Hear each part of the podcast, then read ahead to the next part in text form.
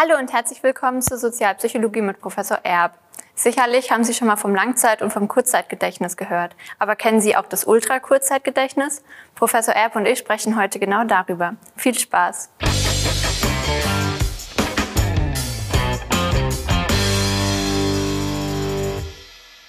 Hallo Jennis. Ja, hallo Judith.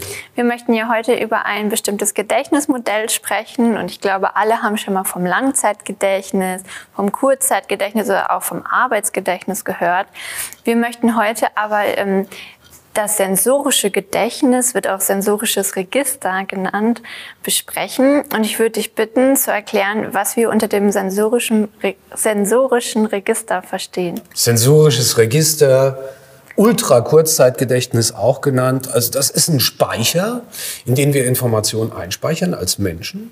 Und zwar direkt nach der Wahrnehmung sozusagen. Es kommt von außen, kommen Stimuli, wie wir gerne sagen, also kommen Reize an.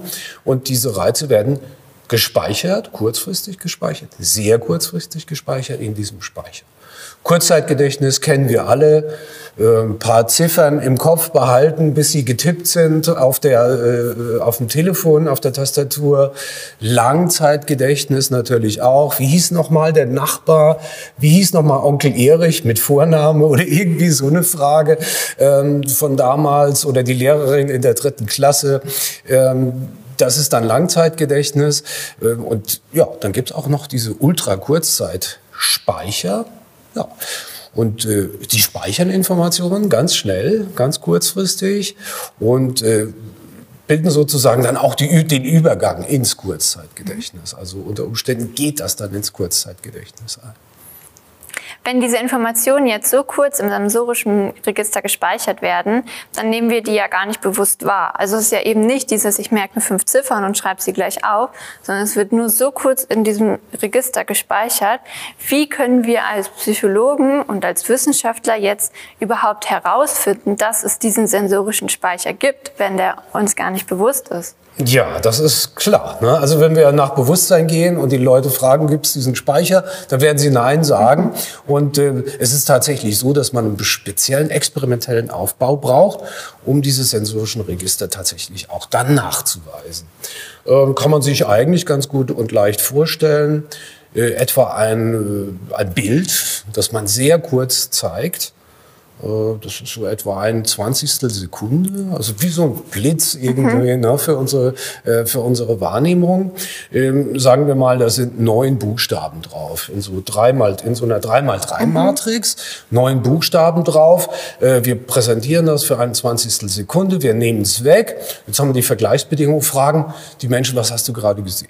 Puh, die kriegen dann hin, vielleicht so zwei, drei, mancher hat vielleicht auch noch vier Buchstaben im Sinn, also dann auch schon im Kurzzeitgedächtnis, äh, die man äh, dann nennen kann und der Rest ist verschwunden. So, jetzt ähm, gibt es eine, äh, einen anderen Aufbau von einem gewissen Sperling übrigens, schon aus den 60er Jahren, ähm, ein, ein, ein, Psychologe, der sich das ausgedacht hat. Wir nehmen wieder diese 3x3-Matrix mit neun Buchstaben insgesamt. Es gibt die erste Reihe, die zweite Reihe und die dritte Reihe. Und die Leute werden darauf trainiert, zu reagieren auf einen Ton. Zum Beispiel, hoher Ton heißt, reproduziere die erste Reihe, tiefer Ton die letzte Reihe und mittlerer Ton die mittlere Reihe. Und ähm, dann präsentiert man das wieder für 21 Sekunde und spielt dann einen Ton ein, zum Beispiel den, den hohen Ton. Und die Leute sind tatsächlich in der Lage, da die drei Buchstaben, die in der ersten Reihe präsentiert waren, auch zu wiederholen. Mhm. Das gleiche gilt für die mittlere Reihe oder für die untere Reihe.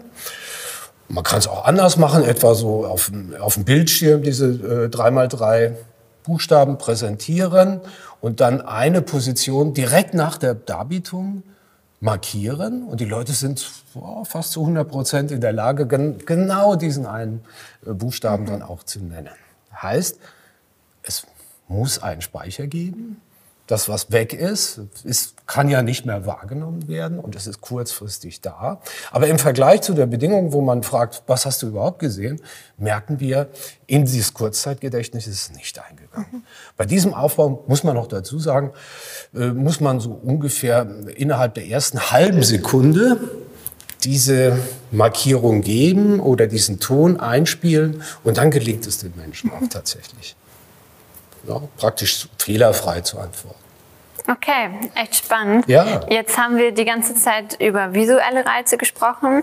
Funktioniert das dann auch mit auditiven Reizen, also mit Geräuschen? Ja, genau. Das funktioniert ganz genau oder fast ganz genauso. Im Prinzip also gibt es auch da ein Register für das, was wir gehört haben, was wir gerade gehört haben. Das ist der Unterschied äh, zu den auditiven Reizen, nee, zu, zu den, den visuellen Reizen. Bei den auditiven Reizen natürlich, äh, oder der, äh, dass die, die, die, die Haltedauer im Ultrakurzzeitgedächtnis länger ausfällt. Das ist dann also bei dem, was wir gehört haben, aus ja, bestimmten Gründen so, äh, dass das ja, bis drei bis vier Sekunden noch Nachhalt, vielleicht ist das ein schöner Begriff, um das äh, äh verständlich zu machen, Nachhalt und dann auch noch tatsächlich da ist. Ja. Okay. Kennst du so Situationen, wenn du jemandem gegenüber sitzt und du merkst, der hört dir gerade offensichtlich gar nicht zu und dann äh, oder auch in der Schule kennt man das, glaube ich, und dann sagt der Lehrer, äh, wiederhol mal, was ich gerade gesagt habe. Und das gelingt immer. Liegt das daran? Ja, das liegt daran. Ähm ja, äh, was hast du gerade gesagt? ja, also äh, äh, kriege ich natürlich hin. Das ist genau das Phänomen. Mhm. Ähm, wenn der Lehrer in dem Falle Lehrerin äh, oder jemand, von dem man, äh, der jetzt den Verdacht hat, da hat mir wieder einer nicht zugehört, mhm. die Ehefrau, der Ehemann, das wird ein ja. Stereotyp, äh, lass die alte mal quasseln und so weiter. Äh, ich höre eh nicht zu. Aber wenn die jetzt innerhalb von diesen drei bis vier Sekunden fragt, mhm. was habe ich denn eben gerade gesagt? Du hörst mir wieder nicht zu, ja, ja. Ähm, dann gelingt das das und dann ist es natürlich peinlich. So kann man also jeden, der das überprüfen will, ob überhaupt die andere Person noch zuhört, äh, eigentlich nur raten, lass mal drei, vier Sekunden vergehen und frag dann, was habe ich gerade mhm. eben gesagt. Ja. Dann funktioniert es wahrscheinlich eher, äh, dass man äh, die andere Person, ja, man kann sagen, auf dem falschen Fuß mhm. erwischt und die sich halt doch nicht erinnern kann, weil man sagt ja auch, auf Durchzug gestellt. Ja, ja. Ne? ja. ja ich habe eine sehr gute Freundin, die ist von ähm, Fernsehern so magnetisch angezogen.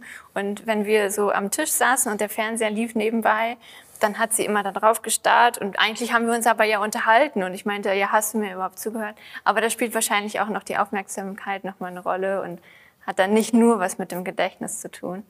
Sie wusste am Ende nicht, was ich gesagt ja, habe. Vielleicht wusste sie auch nicht, was im Fernsehen gelaufen okay. ist. Also das ist oft so, dass wir dieses Multitasking, wie man das so sagt, mhm. ähm, dass da immer was verloren mhm. geht. Also äh, das ist auch so. Aber wäre noch mal ein Thema für ein anderes Video. Ja. Ähm, wird immer was verloren gehen äh, und am Ende hast du drei Aufgaben gleichzeitig laufen und kannst nicht eine einzige davon erledigen, weil wir einfach damit überfordert sind.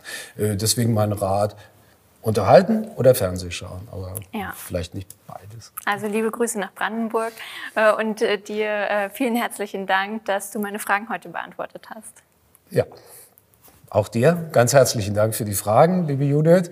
Ähm, ja, wenn es Ihnen gefallen hat, zu Ihnen zu Hause, lassen Sie uns gerne einen Daumen da, abonnieren Sie unseren Kanal für spannende Themen aus der Psychologie und wir freuen uns auf das nächste Video. Ciao!